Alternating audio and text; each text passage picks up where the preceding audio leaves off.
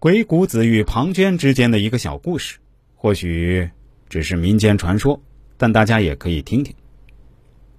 年命五行指的是四柱八字的年柱干支的纳音五行属性，这是八字学的祖师爷唐代的监察御史李虚中的禄命八字体系。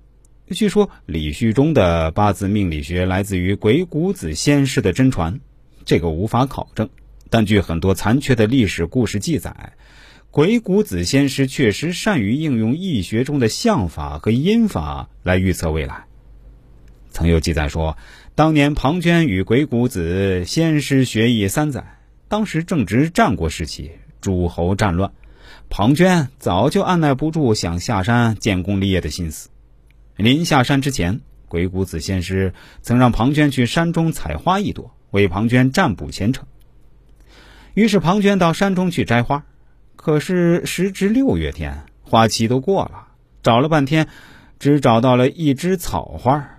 庞涓将此花连根拔起，想回去见先生，可又想草花地位卑贱，成不了大气候，又把草花扔在地上，但周围实在找不到任何花，只好又将草花捡起来放在袖中，回去见先生说山里没有花。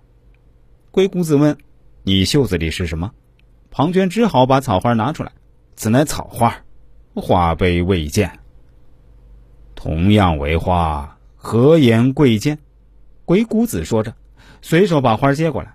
这花离土时间长，又晒了太阳，已经枯萎了。鬼谷子接着说：“你知道这花的名称吗？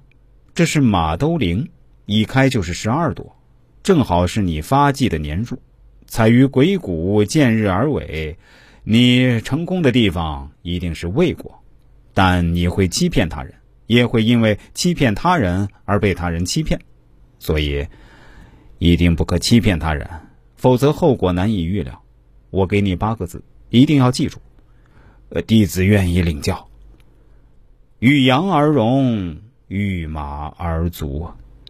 其实，鬼谷子先师。观草花之法，补庞涓前程，实际就是利用相法五行的规律而断，同时运用音断。